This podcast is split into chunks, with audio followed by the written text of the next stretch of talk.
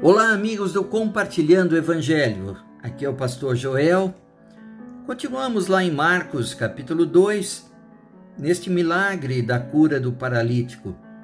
Vimos ontem sobre o cuidado e amor dos seus quatro amigos em levar o seu amigo paralítico até a frente de Jesus.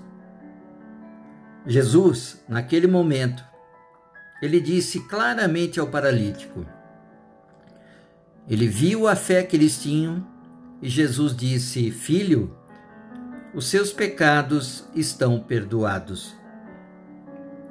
Isso causou uma revolta e até uma, um escândalo para os mestres da lei. Porque eles falaram: olha, somente quem pode perdoar pecados é Deus. Jesus é Deus, o Filho de Deus. E ele tinha essa autoridade. Mas Jesus queria provocar no coração dos homens um questionamento. O que é mais difícil fazer? Perdoar pecados ou curar o enfermo? Para Jesus, não há dificuldade nenhuma em perdoar pecados e curar o enfermo. Desta forma, Jesus queria mostrar a eles que era indiferente. Não havia poder maior ou menor, mas que o coração deles estava contaminado por causa do pecado. Jesus então declara isso ao paralítico.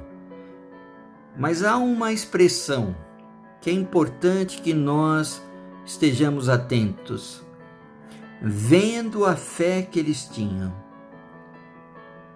para encontrar Jesus, para sermos tocados por Ele, para sermos curados, perdoados, restaurados, transformados, nós precisamos ter fé.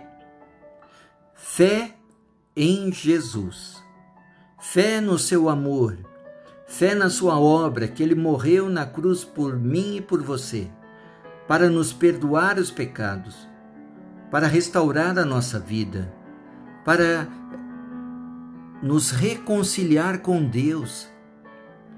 Por isso nós precisamos ter fé. Fé é a base de tudo para encontrarmos Deus. Lá em Hebreus 6 diz que sem fé ninguém verá a Deus. Sem fé, nós não poderemos nos aproximar de Deus devemos crer que Ele existe pela fé. Por isso é importante guardarmos a nossa fé em Jesus de forma inabalável, não deixando perder essa fé por nada. Que Deus te abençoe, homem e mulher de fé, em nome de Jesus.